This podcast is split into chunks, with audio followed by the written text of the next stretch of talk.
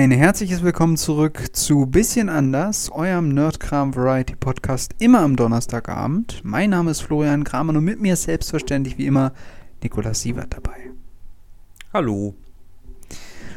Heute machen wir mal wieder eine ungeplant Folge und wir wollen auch nicht lang rumquatschen. Alles weitere gibt's nach dem Intro.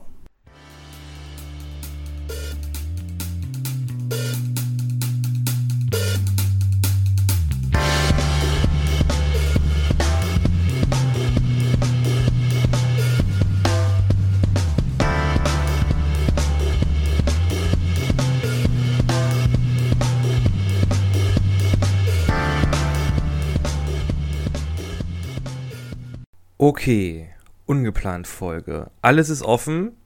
Ich habe ein paar Dach Sachen, über die können wir sprechen. Okay. Äh, eine dieser Sachen in, in, in, äh, beinhaltet einen sehr muskulären Eierkopf. Oh, okay. Ich ahne schon. Äh, also es hat, also deine Themen sind auch aktuell.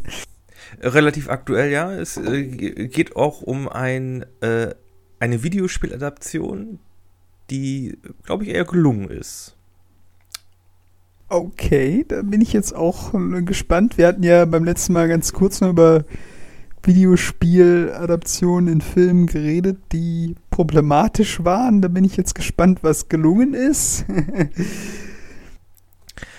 genau. Äh, fangen wir, genau, fangen wir doch damit an. Äh, Arcane. Flo, sagt dir das was? nee, gar nicht, ehrlich gesagt. Okay. Sagt dir das Spiel League of Legends etwas? Das sagt mir was. ja, einer der erfolgreichsten Online-Spiele, wenn nicht das erfolgreichste, oder? Ähm, ich weiß nicht, ob das erfolgreichste, aber auf jeden Fall eines der erfolgreichsten. Also auch Ja. global gesehen und E-Sport technisch gesehen äh, de definitiv erfolgreich. So ein kleines bisschen erfolgreich. so ein kleines bisschen. kleines.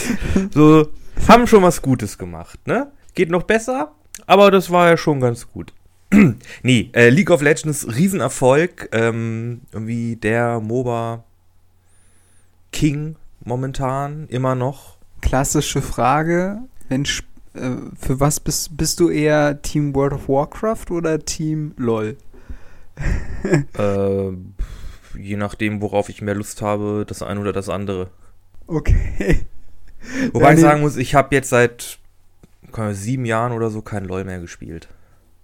Ich habe es tatsächlich, ich habe ja beides nie gespielt, also kann ich dazu auch extrem wenig sagen. Aber ich weiß, dass es beides sehr gehypt worden ist. Ich glaube, WoW ist ja das ältere von den beiden. Das war ja auch längere Zeit, ich glaube, an der Spitze. Und dann äh, kam LOL und hat das auch dann auch relativ rasch überholt von der Spieleranzahl. Mm, Ja, Aber der es ist- Spieleranzahl ja. Aber es Ab- sind ja halt sehr unterschiedliche Sachen. Ja, ja, das stimmt. Aber es ist auch weiterhin noch, äh, also es spielen beides, wird noch sehr viel von sehr vielen Leuten gespielt. Also Ja, ja, das stimmt. Aber äh, vielleicht einmal für alle, die es nicht wissen: League of Legends, äh, Online, MOBA, das steht für Multiplayer Online Battle Arena.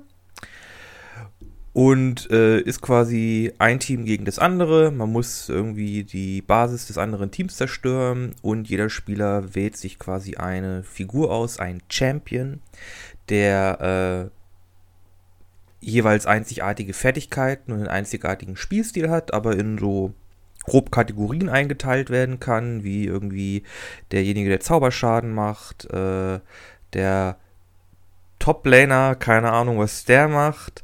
Es gibt dann noch den AD Carry, der macht so Angriffsschaden und der hat immer einen Supporter dabei. Und dann gibt es immer noch Tank. einen. Ja, das kann, das kann, das kann, das könnte meistens der Top-Laner sein oder der Jungler. Und dann gibt es noch einen, der ist im Gebüsch und ähm, rennt so ein bisschen hin und her. macht so diese Jungle-Missions, die es da noch so gibt. Genau, und gankt dann hier und da mal die ein oder andere Lane, um da vielleicht zu pushen und ein paar Tower äh, kaputt zu machen. Du bist voll Wow. drin im E-Sport. Du, das ist alles zehn Jahre altes Wissen. ja, Ähm, alles gut. Es gibt ja hab- mittlerweile Crafting-Systeme oder irgendwie sowas. Ne? Ja, ich habe ich hab jetzt neulich mal auch wieder in die, in die Liste der ähm, Champions und so geguckt. Da Sachen dabei, die habe ich noch nie gehört. Wer ist Vex? Was ist ein Kane? Ich habe absolut keine Ahnung. Wie gesagt, ich bin stecke da nicht drin. Ich habe es nie angefangen. Genau. Ich habe immer nur gehört, dass es auch teilweise ziemlich ruppige, ruppige Communities da gibt. Also, es ist auf jeden Fall sehr toxisch. Aber es geht eigentlich gar nicht wirklich um das Spiel. Genau. Man hat halt diese, diese Champions und es gibt halt auch Lore dahinter so und eine Welt und Riot Games, die Firma dahinter hat jetzt angefangen, so auch in andere, also MCU-mäßig auch andere Spiele in diesem Universum spielen zu lassen.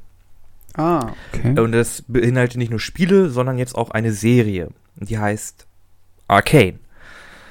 Äh, geht um die Origin Story von zwei Champions, nämlich Vi und Jinx. Mhm.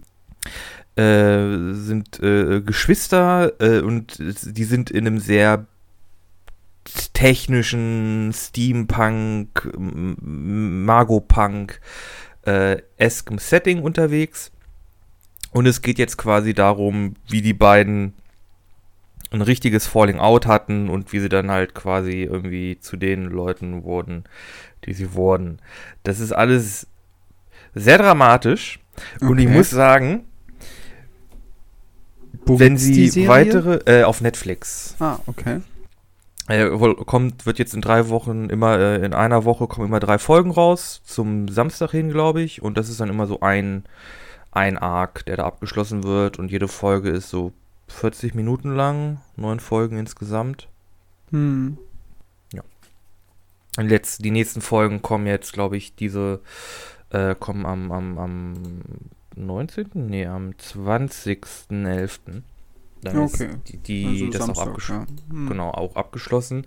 Äh, dann wird sie sehen, machen sie das noch mit weiteren Charakteren. Aber ich muss sagen, wenn äh, die Art der Geschichten und das Trauma, das diese Charaktere durch, durchleben, für alle anderen äh, auch Serien oder so Sachen dann ähnlich ist, dann gehören diese Charaktere nicht in eine Arena, in der sie sich ständig zu breit kloppen, sondern, keine Ahnung, in eine Therapie.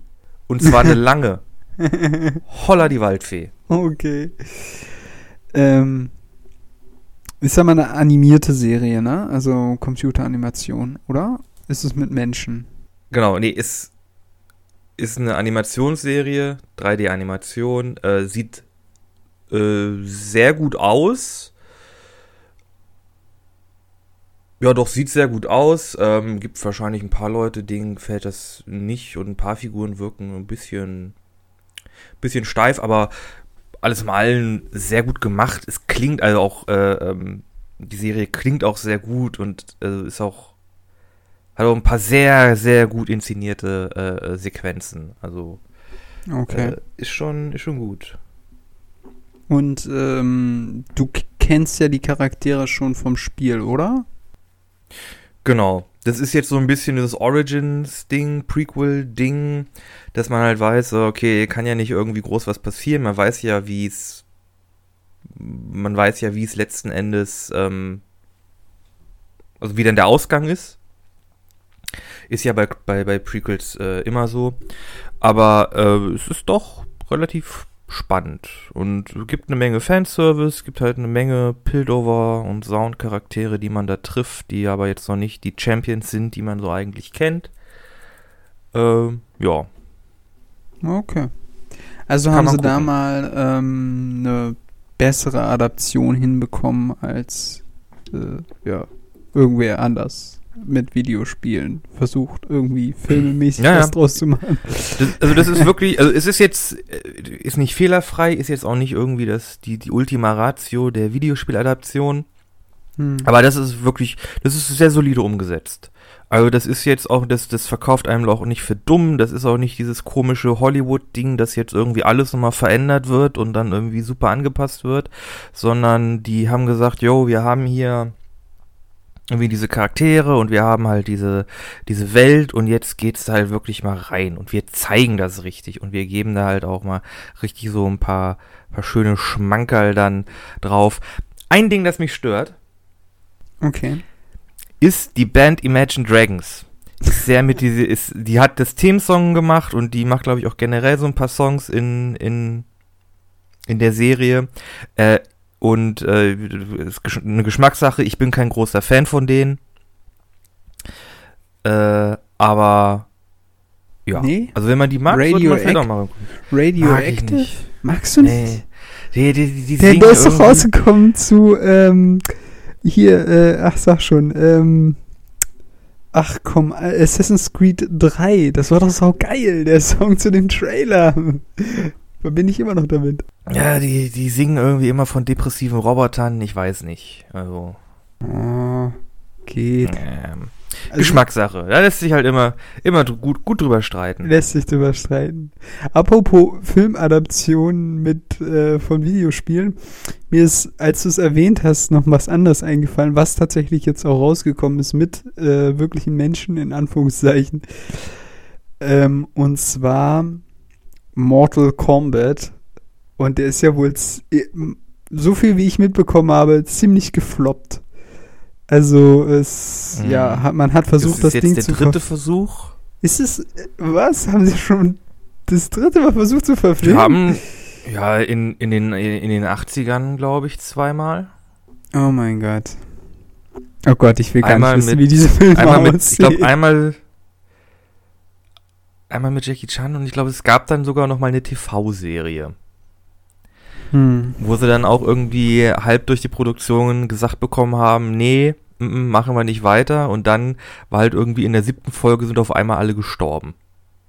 Und dann war es vorbei. Okay. Ja, also Aber ja, habe ich auch gehört, das ist äh, nicht so gut angekommen. Man muss halt auch sagen, wie, wie wir das schon oft erwähnt haben, es geriet einfach extrem viel unter die Corona-Räder. Also der ist ja irgendwann im Frühling rausgekommen oder so, wo die Kinos noch Oh gar nicht so richtig gar bei uns geöffnet hatten oder I don't know, wann das jetzt genau rausgekommen ist. Aber es ist halt wirklich, es war dann auch ein zu großes Angebot von anderen Sachen. Es ist einfach, es hat dann auch keinen mehr interessiert und die Kinos haben es, glaube ich, auch schlichtweg zum Teil gar nicht mehr gezeigt. Naja. Ja, ist mir nur ganz kurz eingefallen. Aber du hattest ja noch ein anderes Thema, äh, über das du reden wolltest. Ja, äh, genau, der muskuläre Eierkopf, Dwayne The Rock Johnson, Mhm. Ja. hat, einen neuen, hat in einem neuen Film mitgewirkt. Ist das nicht eine Serie? Na gut, egal, hau raus. Mm, Nö, kam jetzt raus. The Red Notice, äh, zusammen mit Gal Gadot und äh, Ryan Reynolds. Reynolds, nicht Gosling. Äh, zusammen mit Ryan Reynolds. Und meine Güte, ist das scheiße. Ist es irgendwie so scheiße? Es ist halt, es ist halt wirklich Grütze. Wirklich abgedroschene Klischees. Alles schon mal da gehabt. Sterbenslangweilig. Sieht auch noch kacke aus. Und hat irgendwie 200 Millionen US-Dollar gekostet. Äh, war eine Netflix-Verfilmung, wenn ich richtig liege, oder? Genau, war jetzt irgendwie mit 200 Millionen die teuerste, der teuerste Netflix-Film, der bis jetzt produziert wurde. Hm. Äh, wurde, glaube ich, auch von, von The Rock mit, mit seiner Mhm. Produktionsfirma. Ähm, Mitfinanziert. und es ist halt, genau, es ist halt wirklich. Oh, es ist. Oh, ich habe wirklich, das zwei Stunden habe ich mich da durchgequält und habe gesagt, das ist halt echt langweilig. Okay. Es sieht halt nicht gut aus. Aber vielleicht kurz, worum geht's? Äh, es geht, oh, das ist schon so blöd, es geht um die Eier von Kleopatra. Okay. Das sind drei, also drei goldene, äh, Fabergé-mäßige äh, Eier, Kunstwerke, irgendwie aus Gold und Edelstein und die sind äh, verschwunden. So welthistorisch gesehen. Und jetzt geht's halt um äh, einen Dieb, gespielt von Ryan Reynolds.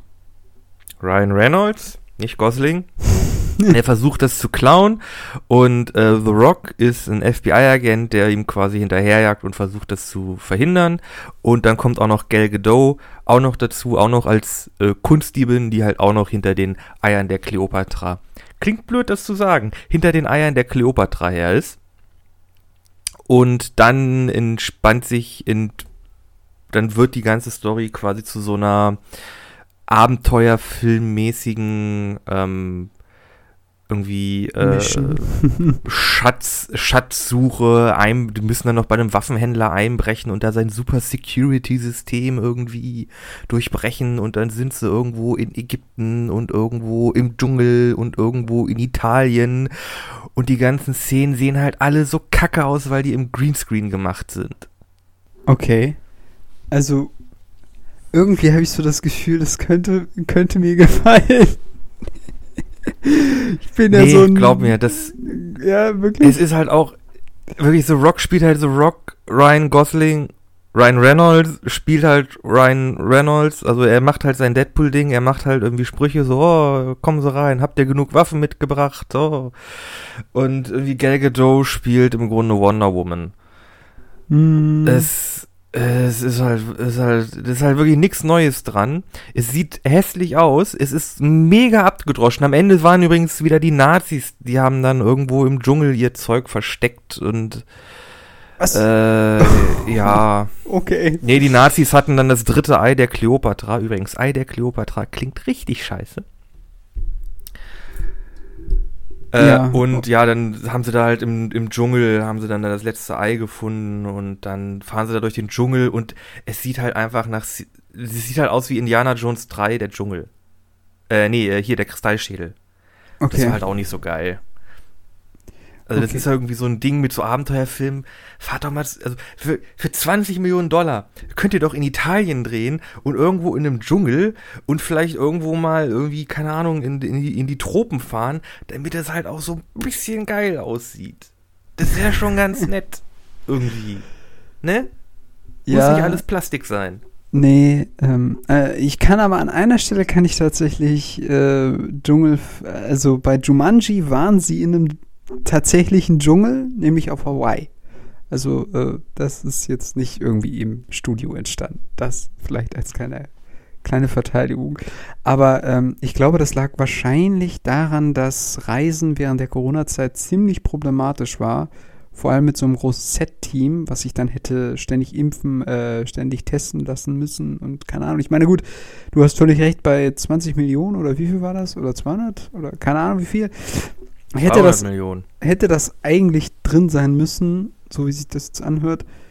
Aber ich kann dazu jetzt nichts sagen. Also scheinbar äh, ist das äh, ein ziemlicher Flop. Aber ich habe auch jetzt so übers Internet mitbe mitbekommen, dass das jetzt auch nicht so top sein soll, dieser Film. Also, ja. Nee, ist halt.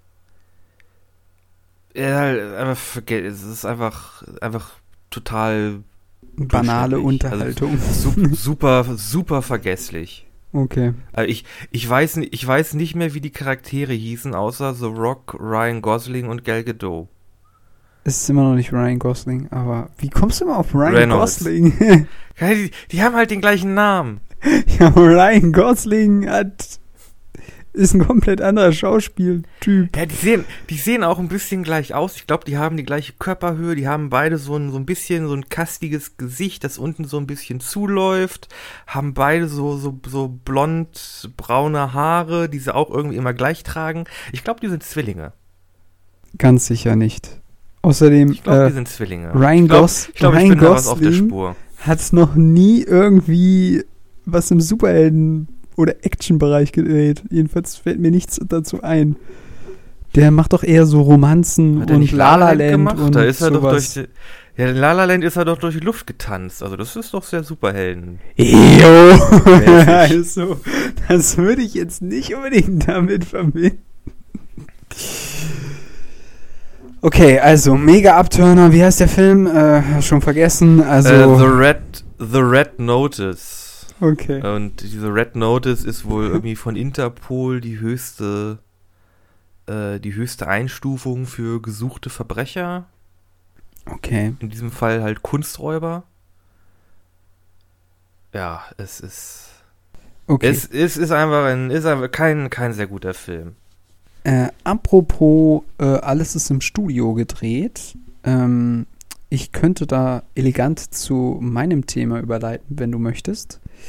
Was Ja, dir wahrscheinlich auch eher gefallen wird, denn es handelt um die Serie, äh, Serie äh, die wir beide schon gesehen haben, nämlich The Mandalorian.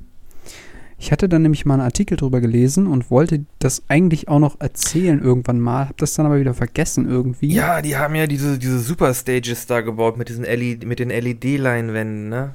Wo dann Genau. irgendwie das live gerendert wird. Genau, also es ist total. Also erstmal, Leute, die technikaffin sind, werden sich an sowas erfreuen. Es ist sehr cool gemacht. Ähm, die Technik ist eigentlich immer, oder ist ganz simpel. Ähm, um das vielleicht einfach mal ganz kurz zu beschreiben, es gibt quasi, ähm, äh, ich sag mal, so ein 180-Grad-Studio hinter dem Schauspieler, sage ich jetzt einfach mal, wo ähm, eine riesige, fette äh, quasi Leinwand ist, also LEDs, also im Klartext, das ist quasi ein riesiger Fernseher im übertragenen Sinne. Und da drüber befindet sich nochmal ein Greenscreen für ähm, CGI-Einfügungen zum Beispiel. Und normalerweise hat man ja, ähm, was die großen Studios ja generell immer gemacht haben, war alles einfach hinter dem Greenscreen zu drehen. Also quasi gar keinen Fernseher dahinter stellen. Weil das war nämlich die Überlegung oder die, die, die grundsätzliche äh, oder die, der Gedanke, der dahinter steckte. Nämlich, warum machen wir es uns denn kompliziert? Wenn wir einen Sonnenuntergang wollen, dann filmen wir einfach irgendwo in Afrika einen Sonnenuntergang ab und äh, stellen einfach den Sonnenuntergang, also quasi den, den, den Fernseher in den Hintergrund des eigentlichen Films, also der eigentlichen Szene, die wir jetzt aufnehmen wollen. Also so ein bisschen wie dieses Leute fahren Motorrad und äh, äh, so wie das ganz früher war, noch mit ähm, so einer Leinwand, die dann so immer wieder durchlief mäßig. Also im Klartext, ähm, wir machen einfach hinter dem Hauptdarsteller einen Fernseher an. Um einfach mal ganz grundlegend das Grundprinzip zu erklären. Und äh, das Problem dabei ist aber immer dann, wenn derjenige sich bewegt oder die Kamera sich bewegt. Weil sobald das passiert, fällt halt auf, äh, da steht ja nur ein Fernseher hinter dem Schauspieler, das ist ja gar nicht der wirkliche Sonnenuntergang. Oder das ist ja gar nicht wirklich real, was da ist, ne? Und, ähm, äh, und die haben jetzt äh, ein neues Studio entwickelt, mit dem sie mit der Kamera mitgehen können. Das ist sehr speziell, das muss man sich dann auch nochmal auf Bildern so ein bisschen anschauen. Aber ich fand das sehr cool und wollte das nochmal äh, hier jetzt auch nochmal erwähnen in, im Podcast. Das Coole ist ja, dass quasi, die haben eine VR-Technik benutzt, ne? Also die Kamera, die wird ja dann auch von Sensoren getrackt. Und du kannst halt auf diesen, auf diesen Monitoren kannst du quasi, äh, die haben glaube ich auch Unreal benutzt, kannst du halt eine Szenerie ähm, starten. Und wenn die Kamera sich bewegt, dann tracken ja die Sensoren, wo die im Raum ist. Und dementsprechend wird halt auch dann die Kamera in, äh, in dieser digitalen Umgebung äh, mitbewegt und verändert dann quasi auch das, was auf dem Bildschirm dargestellt wird. Also du hast halt da diese 3D-modellierte Umgebung, die Kamera fährt, äh, wird halt äh, da durchgedollied und dann äh, tracken das die Dinger und dann wird auch die, die digitale Kamera halt in der gleichen Bewegung gedollied und die, Bewe die, die, die Umgebung auf den Monitoren fährt dann quasi, bewegt sich dann quasi mit der Kamera mit, was sehr cool ist. Ja, das ist ja auch das Tolle, weil dann nämlich diese Aufnahmen entstehen konnten mit diesem, zum Beispiel, wo er in den Sonnenuntergang, in diese Wüste reingeht. Ähm, und es, ich habe das dann auch gesehen. Das ist gar nicht mal, sag ruhig, sag der ruhig. Shot ist gar nicht mal, so- der, der Shot war gar nicht mal, also der, der war auch cool, aber der war da gar nicht mal so tricky, weil das kann man auch mit einem Greenscreen sehr einfach machen.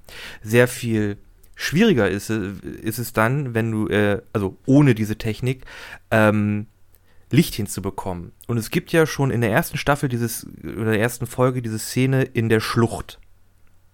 Mhm. Und äh, der, der, der Mandalorian, der trägt ja eine sehr, ähm, sehr glänzende, sehr reflektierende Rüstung. Die ist so polierte, poliertes Metall. Und äh, wenn du da einen Greenscreen drehst, dann hast du immer noch das Problem, dass du dann nachher alle Lichteffekte, weil eigentlich ist ja vor ihm noch Zeug, da ist ja auch noch Schlucht. Also nicht in Wirklichkeit, weil es ist ein Set, aber da muss man Mhm. quasi gucken, ah, wie bekommen wir dann da die Reflexion rein und so. Und mit Mhm. der Stage ist es halt nicht so, weil du vor ihm dann halt auch noch diesen Monitor hast, der halt dieselben Lichtbedingungen hat wie äh, die ganze Szene, weil die komplette Szene ja ausmodelliert ist. Und das nimmt den dann in der, in der Nachbearbeitung so viel Zeit weg, weil alle Reflexionen und so schon korrekt sind und stimmen. Ja, stimmt, das war ein mega Problem bei den Aufnahmen. Äh, das Coole ist dann halt auch, dass das äh, Set quasi übergehen kann. Also man hat, ich habe das gesehen, am Anfang gibt es ja, in der ersten Folge ist er auf diesem Eisplaneten. Und ähm, da ist er quasi vorne, also wo quasi der Schauspieler draufsteht, ist so eine Art Eislandschaft gemacht. Und dann haben sie im Hintergrund einfach diesen, das irgendwie so- geht es um so einen Steg, der da ist, so eine Art Eissteg. Und der wird einfach verlängert. Und das ist so smooth gemacht, dass es dir überhaupt nicht auffällt. Und das ist natürlich auch das Ziel dieser ganzen Technologie, ganz klar. Und das Coole ist, dass dann, wenn quasi der Rand ähm, äh, die, die, dieses Hintergrundbildschirms erreicht ist, dass dann quasi das Greenscreen übernimmt ab dem Moment. Und deshalb ist quasi über dieser ähm, entsprechenden äh, LED-Wand nochmal dieser Greenscreen. Und das Tolle wiederum ist gleichzeitig, dass im Gegensatz zu den anderen Filmen, die äh, mit Greenscreen gemacht wird, wo die Schauspieler wirklich im Grunde genommen, die bekommen gesagt, was jetzt um sie herum passiert, aber sehen tun sie es dann erst im Schnitt Ja, Im oder im Idealfall haben sie dann Film. vielleicht noch einen Stock mit einem Tennisball oben drauf. Ja, genau, oder so einen übergroßen Thanos oder so eine, so eine komische. Ja, Ähm. also, dann ha- da haben sie da so einen Typ, der hat so ein komisches Gestell auf dem, auf dem Rücken und dann ist über ihm nochmal so ein großer orangener Kopf. Ja, genau, oder, oder, ja, oder irgendwie so, so, so ein großer Das Hulk sieht immer, oder das sieht so. immer, das sieht immer so wunderbar falsch aus. Genau, also es ist halt, ähm, also das finde, fand ich, muss ich sagen, auch immer sehr beeindruckend, dass Schauspieler doch mit etwas interagieren können, was sie im Grunde gar nicht sehen. Ähm, das fand ich tatsächlich immer beeindruckend, aber diese Hürde ist in dem Moment genommen, weil man halt wirklich sieht, was um einen herum passiert. Und dann weiß man auch, ähm, wie man sich entsprechend verhalten muss oder drehen muss und so weiter und so fort. Und das macht es denen natürlich auch einfacher. Und äh, ich glaube, bei der, ich glaube, seine Schiff hieß Slave One. Oder ich, ich bin mir Äh, jetzt. Slave One, ja, ja. Genau, Sklave und- 1.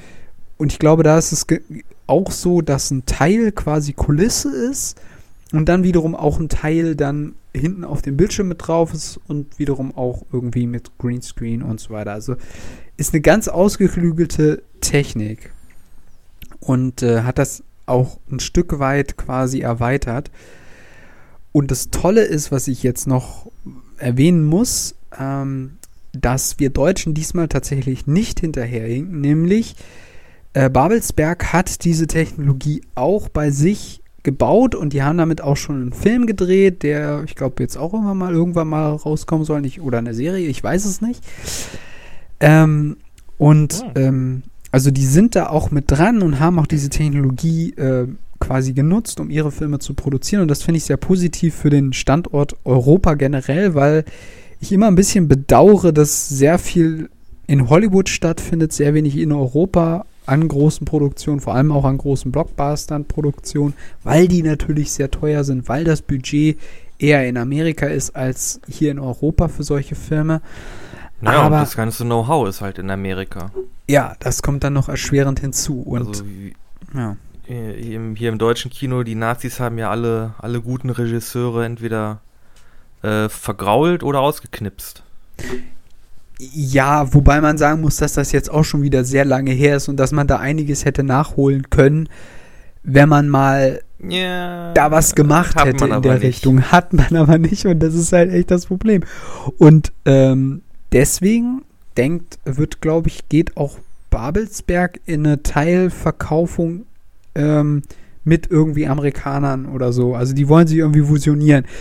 Wie genau, das habe ich jetzt ehrlich gesagt nicht mehr im Kopf, aber auch die sehen halt, wenn wir mithalten wollen, dann müssen wir uns auch weiter vergrößern und halt auch auf größere Geldmengen zurückgreifen, die wir halt äh, hier im europäischen Raum so nicht haben. Ne? Aber immerhin, wie gesagt, äh, die Technologie ist da und ähm, es wird halt auch, es passiert auch was. Und das finde ich positiv. Man sagt nicht, man schreckt nicht davor zurück, das zu machen oder so. Genau. Apropos deutsche Filmproduktion. Matthias Schweighöfer. Oh, Backe. Matthias Schweighöfer hat ja jetzt, glaube ich, seinen großen US-Durchbruch geschafft. Fragezeichen? Ja, das ist so ein bisschen im Raum, ja. Aber er war ja schon bei äh, der Tonight Show oder so ähnlich. Genau, der hat ja jetzt irgendwie mit, äh, oh Gott, wie hieß er? Der, der, Typ, der Transformers gemacht hat. Da fragst mich was. Michael Bay, Michael Bay. Äh, hat er jetzt einen Netflix-Film gemacht, äh, Army of the Dead. Äh, so ein Zombie-Film, wo Leute irgendwie nach Las Vegas rein müssen, um irgendwas zu klauen, glaube ich.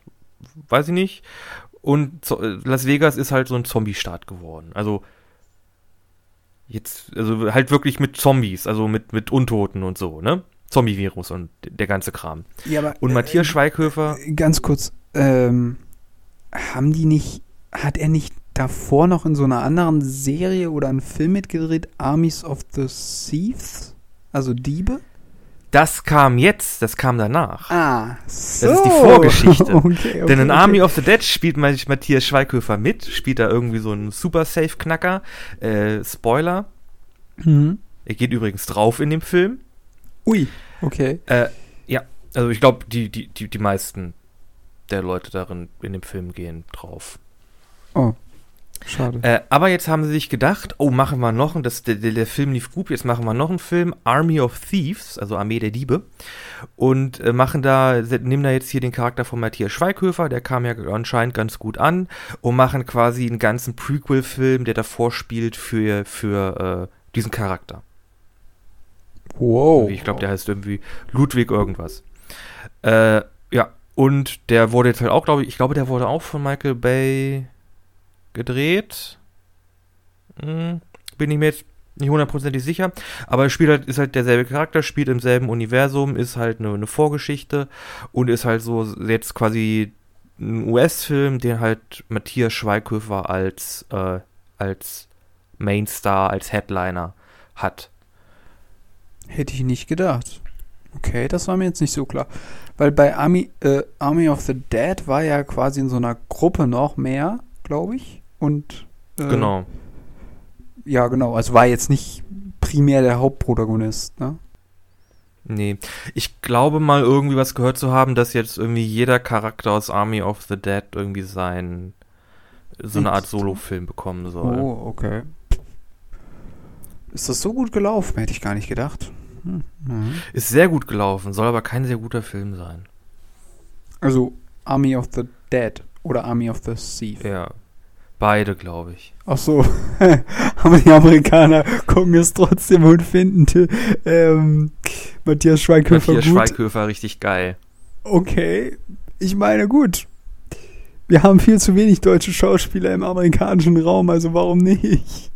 Also ich würde gern hier Bjarne Mädel im US-Dingen sehen oder so. Hier. Bjarne weiß Mädel, es Bjarne Mädel, Bjarne Mädel vor Marvels. Avengers. Oder Fischbrötchen. Nochmal zur Stärkung. Deutschland ist in vier Bereiche aufgeteilt. Digger, Dicker, Moin, Oin, Fischbrötchen bitte und einmal die Ausweise bitte. Alles klar. Nee, aber ja, äh, fand ich, fand ich ganz interessant. Ähm, ich weiß jetzt nicht, ob irgendwie Matthias Schweighöfer der, der beste Export ist für irgendwie internationales Kino aus Deutschland heraus. Aber irgendwie, irgendwie scheint da jetzt was zu passieren. Wäre ja schön, wenn das ein Trend ist, der sich jetzt irgendwie fortsetzen würde. Ich meine, Dark, äh, die Serie, auch von Netflix produz produziert, ist ja auch komplett in Deutschland äh, produziert, deutsche Schauspieler, äh, äh, äh, die Skriptautoren auch aus Deutschland. Mhm. Also eine komplett, eine komplett äh, deutsche Produktion. Äh, ist ja auch in den Staaten sehr gut angekommen. Ist halt dieses so Zeitreise-Mystery-Ding gewesen. Äh, sehr gut angekommen auch, glaube ich, international und halt auch bei uns.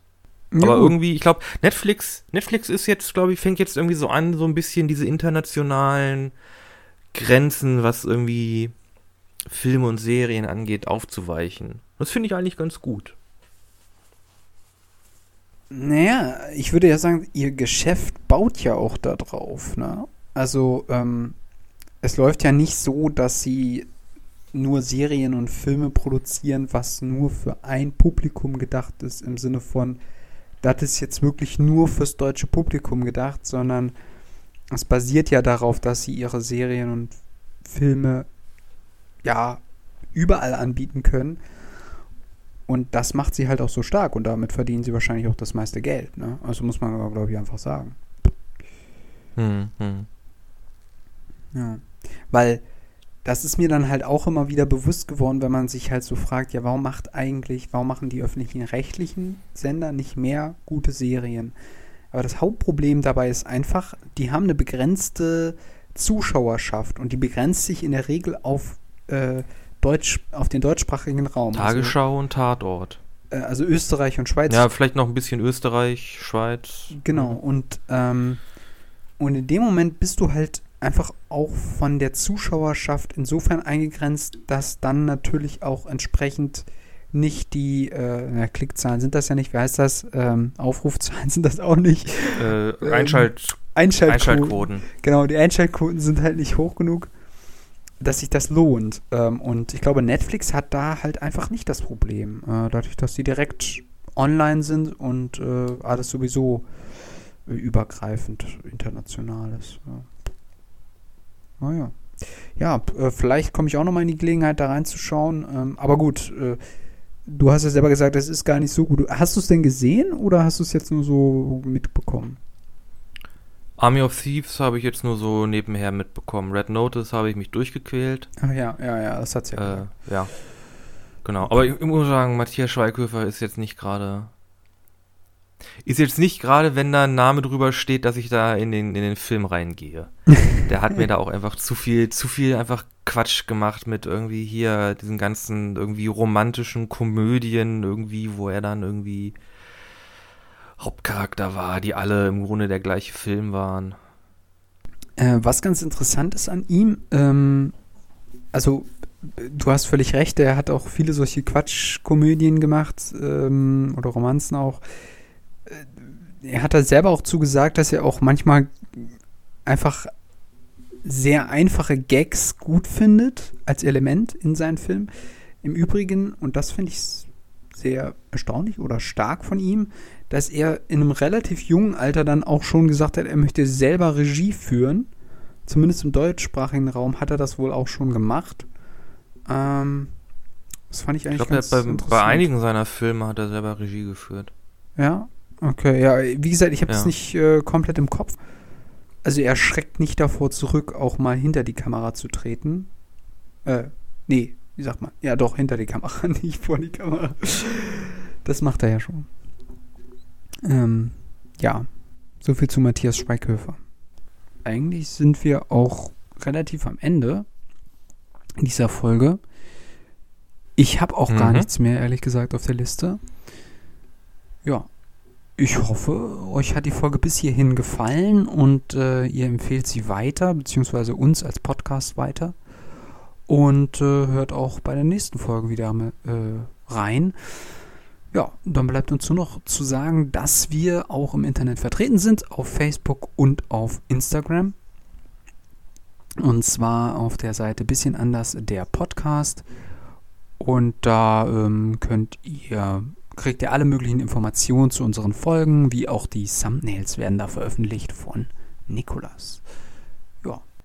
Genau. Außerdem haben wir eine Playlist, wo Flo und ich jeweils äh, eine Folge einen Song pro Folge hinzufügen. Flo, was hast denn du diese Woche als Hör? Da ich immer nur äh, sehr alte Songs nehme und ich ähm, dachte, das muss man jetzt vielleicht mal wieder ein bisschen ausgleichen, äh, habe ich gedacht, ich nehme von äh, Jay Samuels äh, Grind.